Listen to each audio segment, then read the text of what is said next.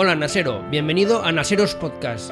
Si te gustan los NAS, las redes, la multimedia y la tecnología en general, este es tu podcast.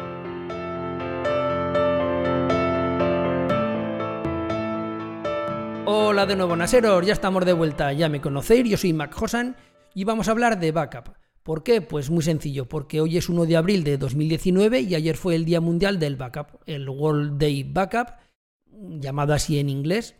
¿Y de dónde viene esto? Pues no viene ni de ninguna empresa ni de ninguna organización. Ya sabéis que generalmente cuando hablamos del Día Mundial de lo que sea, suele estar promovido pues por gobiernos, por organizaciones, por grandísimas empresas, por ONGs.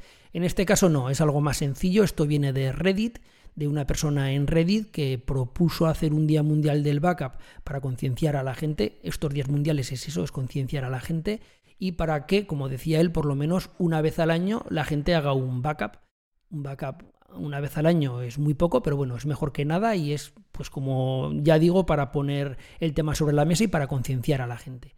A la gente le gustó la idea, esto se fue moviendo a través de Reddit, Reddit tiene mucha fuerza, la gente se fue organizando y bueno, pues al final se decidió que el día de ayer, el 31 de marzo, sea el Día Mundial del Backup.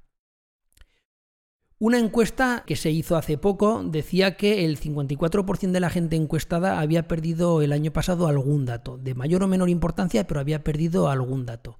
Para que os hagáis una idea, se pierden 6.000 teléfonos al, día, no, perdón, a la hora, se pierden 6.000 teléfonos a la hora, y ya sabéis lo que son los teléfonos. Un teléfono tiene un montón de fotografías, agenda de contactos, bueno, tiene muchos datos y hay mucha gente que básicamente utiliza el teléfono para todo, no utiliza ordenador, no utiliza nada y el hecho de perder un teléfono que no está respaldado es una pérdida grave de datos.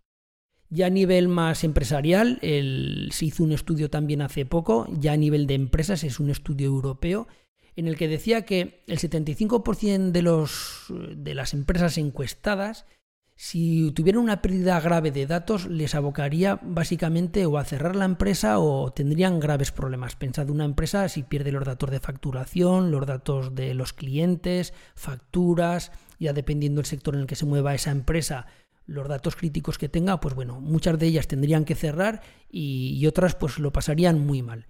Y de estas empresas encuestadas, el 61% decían que cuando habían perdido algún dato generalmente había sido por pérdida de soporte físico, algún ordenador, algún disco duro, algo que físicamente que contenía esos datos había tenido algún problema. Peter Krog, que es un fotógrafo muy famoso, ya dijo una frase que seguro que la habéis oído más de una vez, y es que el mundo se dividía en dos tipos de personas, los que habían sufrido un fallo en el almacenamiento, que habían perdido datos, y los que de momento no les ha ocurrido, pero que les ocurrirá. Ya sé que es una frase muy manida que se dice de muchas otras cosas, pero bueno, realmente es verdad. Un disco tarde o temprano va a morir.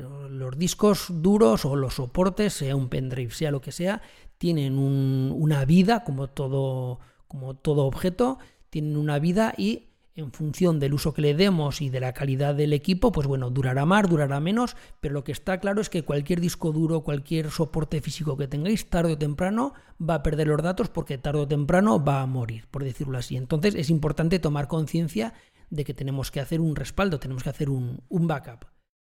Sin ir más lejos, la semana pasada me llamó una fotógrafa que había tenido un problema grave porque tenía un NAS, un NAS de Synology, se lo había comprado nuevo, le había metido un disco de 8 teras, le había metido todos los datos de todas las fotografías que tenía, todo el histórico de fotografías en, ese disco y ese disco le aparecía como degradado. Ya le expliqué lo que tenía que hacer, creo que ha recuperado todos los datos, pero bueno, el, hecho de no tener un backup, eh, el pensar que el tener todos los datos en un NAS o en según qué sitios ya vale, pues como vamos a ver ahora, pues no, no, no es suficiente, hay que hacer algo más.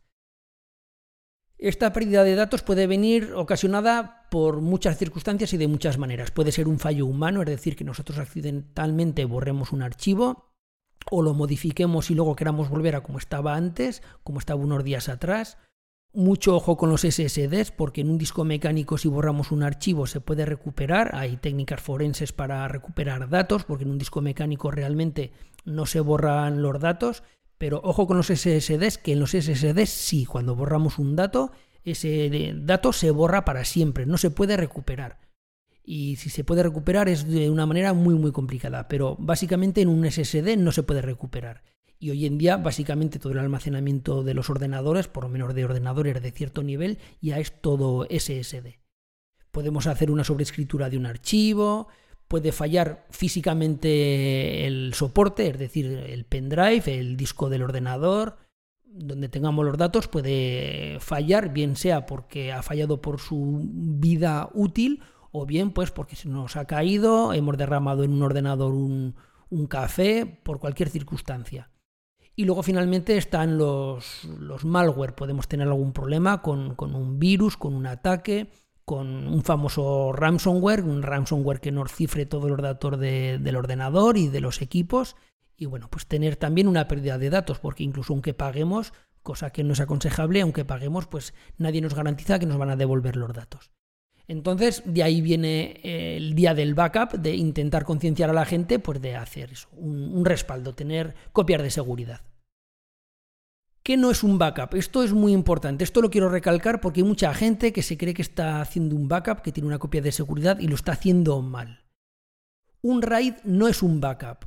Un RAID es, como todos sabéis, porque lo he explicado muchas veces, un RAID es coger un conjunto de discos, de cierta manera los organizamos para que en el caso de que uno o dos discos, dependiendo del tipo de RAID que tengamos, si falla un disco no perdemos los datos. Pero en sí un RAID no es un backup. Si nosotros tenemos todos los datos en un RAID y no tenemos ese RAID respaldado en otro sitio y ese RAID pierde un disco no pasaría nada, lo reemplazamos y ya está. Pero si ese RAID se degrada o borramos accidentalmente algún dato de ese RAID o, nos lo cifran con un ransomware o cualquier problema que tengamos, no vamos a poder recuperar los datos. Es decir, un RAID nos salva del fallo de uno o de varios discos, pero hay muchas más causas que pueden ocasionar pérdida de datos, por lo cual tengo que dejar muy claro que un RAID no es un backup, es algo muy diferente. Lo mismo ocurre con la sincronización. ¿Qué es una sincronización? La sincronización es lo típico, un Dropbox, un Google Drive. Ya sabéis que pues, podemos tener una carpeta en el ordenador que se sincroniza automáticamente con la nube, con Dropbox, con Google Drive, con Amazon, con quien sea, de tal manera que en el momento que nosotros modificamos un archivo, incorporamos un archivo o lo borramos o hacemos cualquier cosa en una carpeta que está sincronizada con esa nube, pues automáticamente se va a replicar en la nube, se va a replicar en el destino. Volvemos a lo mismo, si yo borro un archivo por error, por lo que sea, en el origen, en el ordenador, se va a borrar en el destino. Si a mí me cifran con un ransomware, el ordenador se va a cifrar en el destino. Hay algunos métodos, algunos sistemas, sobre todo de pago, que sí que permiten recuperarlo. Por ejemplo, Dropbox en la versión gratuita no, pero en la versión Pro o Premium, como lo queréis llamar, sí que permite recuperar archivos antiguos en caso de que tengamos una pérdida de datos por el motivo que sea, sí que nos deja ir a tal como teníamos un archivo hace una semana o hace un mes o hace unos días, pero es la versión de pago. Hay muchos otros sitios que también permiten hacerlo, pero eh, lo normal es que en una cuenta gratuita de Dropbox o del sistema que utilicéis no lo permite hacer. Por lo cual eso no es un backup, eso es una sincronización, pero no es un backup. Y después lo mismo, si nosotros tenemos un disco duro, por ejemplo, pinchado al ordenador, a través del USB o, tenemos un pendrive pinchado, nosotros podemos utilizar ese disco pues, para pasar los datos o para lo que queramos. Pero lo mismo, si volvemos a borrarlo o se nos cifra con un ransomware o con lo que sea, pues volveremos a perder los datos. Eso tampoco es un backup. Lo mismo ocurre cuando nosotros tenemos ese disco cifrado. Si está cifrado, lo que ocurre es que si nosotros no metemos la contraseña, no se montará en el ordenador. Pero en el momento que está montado, es decir, en el momento que en el explorador de archivos del ordenador ya lo podemos ver, ya podemos leer y escribir datos, si nosotros tenemos un ataque de ransomware, como ese disco tiene acceso al ordenador porque puede leer y escribir datos, también nos lo va a cifrar. Y de hecho es lo que ocurre. Si no lo hemos llegado a montar, no. Si no hemos llegado a montar el, disco y no hemos metido la contraseña, no. Pero si está montado, es como si fuera un disco más del ordenador y cualquier fallo que tengamos lo va a sufrir. Si falla el disco mecánico de nuestro ordenador, no, que en ese caso sí que estará. Pero ante algún tipo de borrado accidental o de ransomware o de lo que sea, eso no se considera un backup y también podríamos tener problemas. Por lo cual eso tampoco es un, backup. Entonces ya hemos decidido que queremos hacer un backup, hemos tomado conciencia, bien sea a través del día del backup que fue ayer o a través de cualquier otro, otro problema que hayamos tenido que nos ha hecho tener esta conciencia y nos afrontamos a vamos a hacer un backup. Aquí tenemos que responder a tres preguntas que son el qué, el cómo y el cuándo. ¿Qué queremos respaldar? ¿Cómo lo vamos a respaldar? ¿Y cuándo lo vamos a respaldar? En primer lugar, el qué. ¿Qué vamos a respaldar? ¿De qué vamos a hacer un backup? Esto ya es una cosa que cada cual lo tiene que valorar porque ya depende de los datos lo crítico que sean. No es igual los datos que podemos tener en una empresa que a nivel personal. No es lo mismo las fotografías, los vídeos personales de, que tengamos en el ordenador o documentos de trabajo que la multimedia.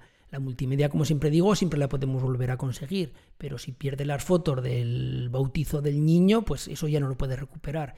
En una empresa ocurre tres cuartas partes de lo mismo. Tenemos que decidir qué respaldar y qué no respaldar. Y ya eso es una decisión muy particular de, de cada uno.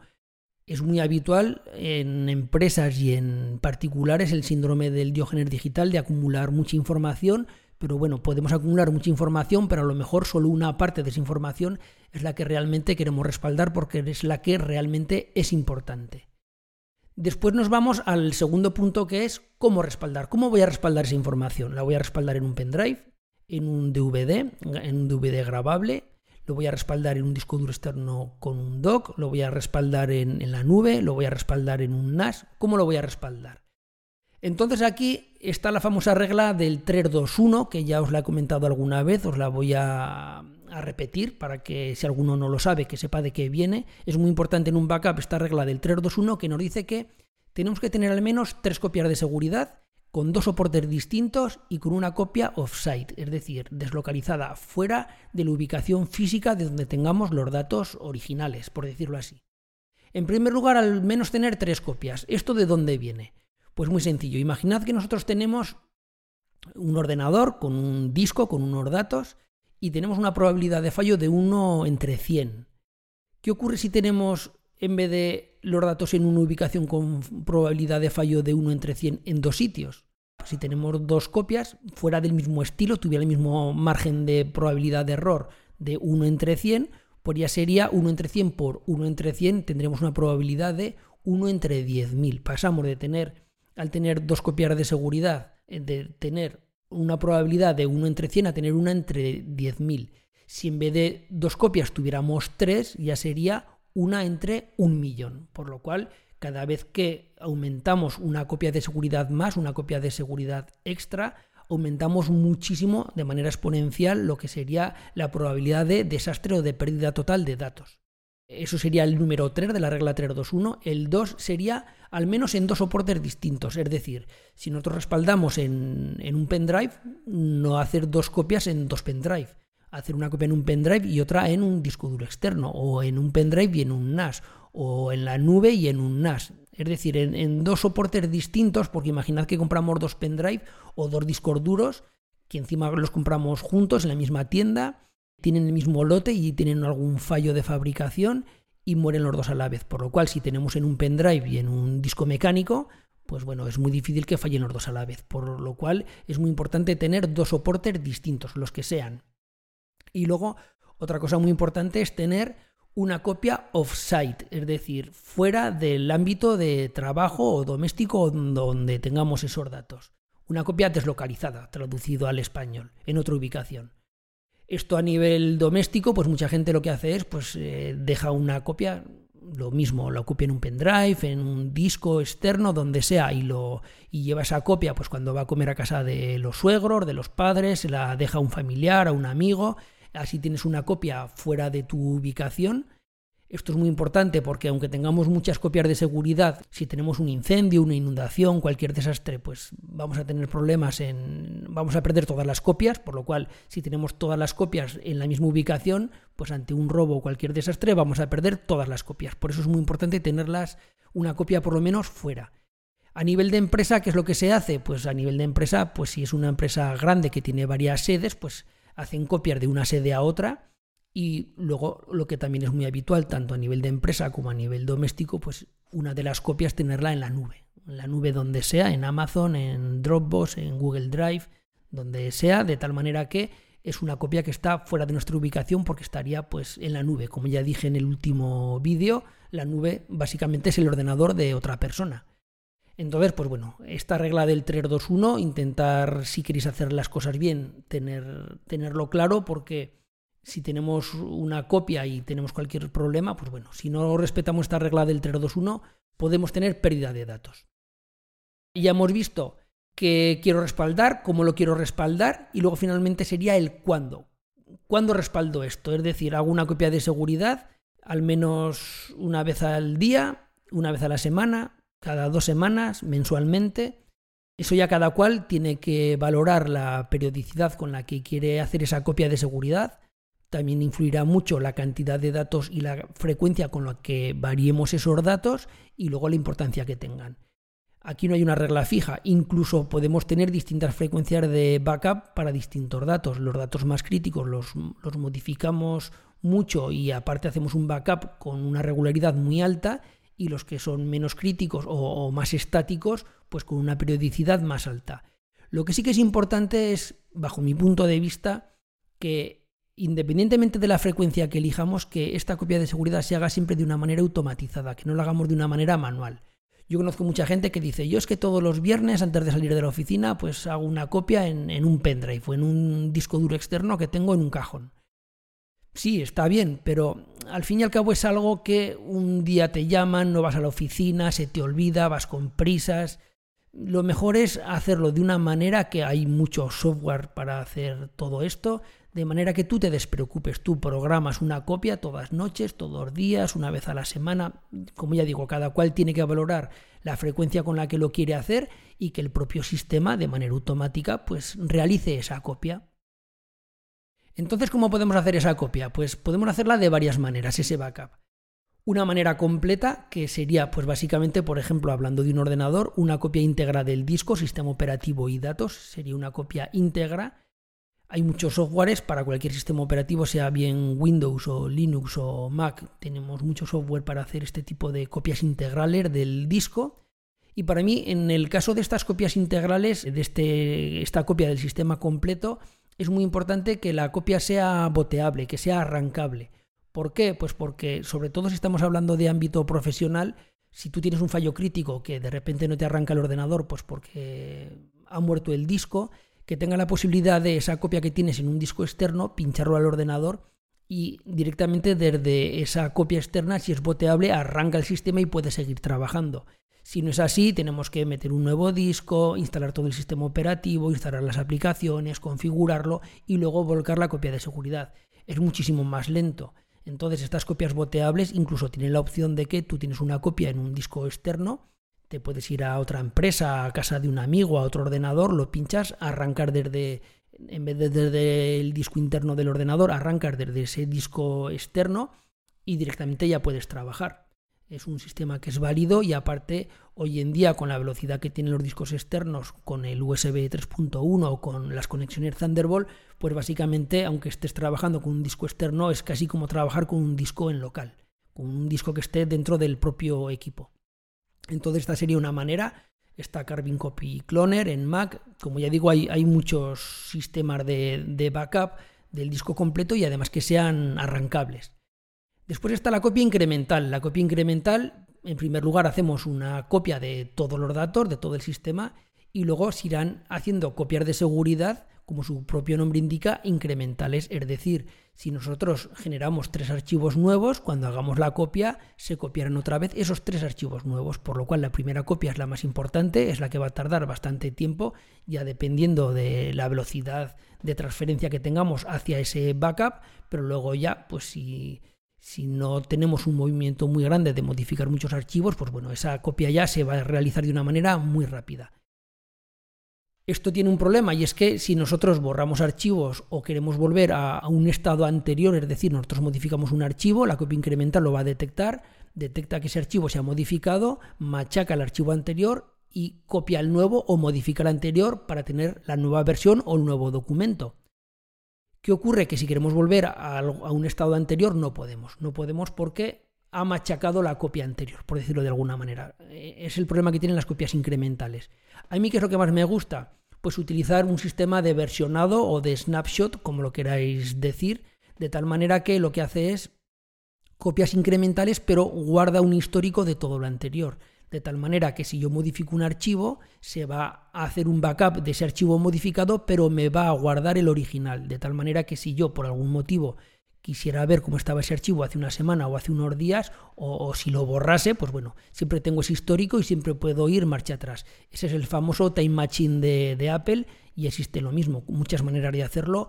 Ya prácticamente todos los NAS también tienen su sistema de versionado, de snapshot, para poder hacer copias incrementales, pero además con versionado.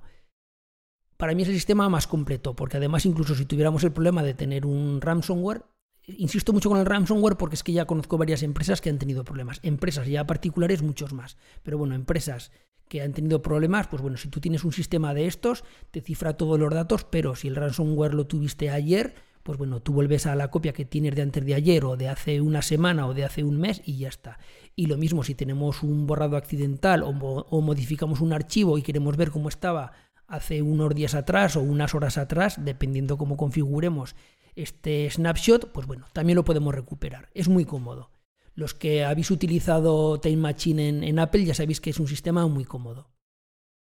Entonces, pues ¿dónde hacer estos backups? Pues bueno, se pueden hacer en la nube, en dispositivos externos, como pendrives, como discos duros externos, en, en un NAS. El tema del NAS te da la versatilidad de mucha capacidad de discos que podemos acceder desde varias máquinas a la vez, incluso podemos acceder en remoto, eso ya cada cual tiene que valorar dónde hacerlo. Muy importante lo que he comentado antes, la automatización, que este backup esté automatizado para, para no tener problemas de que se nos ha olvidado hacer la copia. Si los discos son externos, cifrarlos para que en el caso de que tengamos una pérdida o extravío de ese disco externo, que no tengamos problemas de exfiltración de datos, que la persona que encuentra ese disco o que nos lo roba, pues que no pueda acceder a los datos porque están cifrados. Y algo que es muy, muy, muy, muy importante, y lo quiero recalcar, muy, muy importante. Todo esto que acabo de comentar no vale para nada si de vez en cuando no verificamos las copias de seguridad. Nosotros podemos estar haciendo copias de seguridad, pero por el motivo que sea se están haciendo mal. Por lo cual, si nosotros no verificamos que esas copias son buenas, son válidas, están bien, no tenemos nada. Yo conozco casos de gente paranoica de las copias que hace una copia en un, en un soporte, la mete en un cajón, a los dos o tres días hace otra copia en otro soporte, hace otra copia y se la da a su padre o a un familiar. Es decir, tiene a lo mejor cinco o seis copias, pero el día de mañana pues tiene un fallo crítico, va a recuperar esas fotografías. Por ejemplo, conozco el caso que le pasó de una persona que era un paranoico de las, de las copias de seguridad. Tenía muchísimas copias de todas sus fotografías familiares, fotografías y vídeos. El archivo estaba corrupto, ese archivo se fue copiando de manera corrupta en todas copias de seguridad. Tenía 5 o 6 copias de seguridad, las 5 o 6 estaban corruptas porque nunca verificó la integridad de esos datos, por lo cual perdió todas las fotografías, perdió todos los datos. Esto en empresas también es muy habitual. Tener una copia automatizada, esa copia se va haciendo, se va haciendo, pasa un año, pasan dos, un día tienes un problema, quieres tirar de la copia de seguridad y por lo que sea, hay infinidad de motivos ha habido un fallo, no se estaba realizando bien la copia y realmente no tienes una copia porque estaba mal. Por lo cual es muy importante que de vez en cuando, una vez que hagamos la copia de seguridad, pues cada cierto tiempo verificar que esa copia es válida, que, que de verdad está bien. Y bueno, pues básicamente es eso. Os he dado unas ideas muy generales. Esto, como ya dije hace poquito también en un vídeo, eh, haré una serie de vídeos específicos para ir desgranando todos estos puntos porque tiene mucha amiga y muchas maneras de hacerlo. Cada cual es cuestión de que por lo pronto tome conciencia y empiece ya a plantear su sistema de backup. No es algo que se puede improvisar de una manera rápida. Yo recomiendo que lo penséis bien, que decidís cómo lo vais a hacer, si en local, en la nube qué opciones tenemos, si va a ir cifrada, si no va a ir cifrada, si vamos a hacer un backup en el NAS y ese NAS luego lo replicamos en la nube, y a cada cual, en función de sus datos y en función de su presupuesto, lo hará de una manera o de otra, pero bueno, tomaros vuestro tiempo para pensar cómo hacerlo y luego ya ejecutarlo y llevarlo a cabo. Y esto ha sido todo. Muchas gracias a iData por patrocinar este podcast. Precisamente entre www.idata.es podéis encontrar NAS, discos duros externos, cajar Thunderbolt, todo lo que hace falta para realizar estos backups de los que os acabo de hablar. Recordad que entre www.naseros.com tenéis muchísima información. Allí están todos los métodos de contacto, los vídeos, los podcasts, los artículos, todo lo que te hace falta para estar al día tecnológicamente te animo que te unas al grupo de Telegram. Allí vas a poder exponer y encontrar solución a todas tus dudas tecnológicas. Es una fuente muy muy grande de aprendizaje, de verdad. Entrar, lo vais a ver, que vais a aprender muchísimo. Busca Naseros en Telegram o si no en las notas del podcast, allí lo vas a tener. Finalmente, si quieres apoyar a la comunidad nasera, pues lo mejor es que compartas este podcast con tus amigos o con quien creas que este contenido puede ayudarle, porque es una manera de hacer que llegue a más gente tanto el podcast como el vídeo. Además, ayudaréis a gente pues que este contenido pues lo desconoce y le puede hacer falta. Hace muchísimo tiempo que no os pido reseñas ni valoraciones en iTunes, eso sí, a los que tengáis iTunes de Apple y si no un corazoncito en iBox nos ayuda a llegar a más gente y a crear una comunidad más grande. Yo leo todos los comentarios y todas las reseñas que escribís tanto en iBox como en iTunes. La verdad es que me alegran el día, me hace muchísima ilusión cada vez que los leo. Muchas gracias a todos los que habéis escrito ya, pues por haberos tomado la molestia de escribirlo. Y ahora sí, me despido, esto ha sido todo, nos escuchamos en la próxima, un saludo y adiós, bye bye.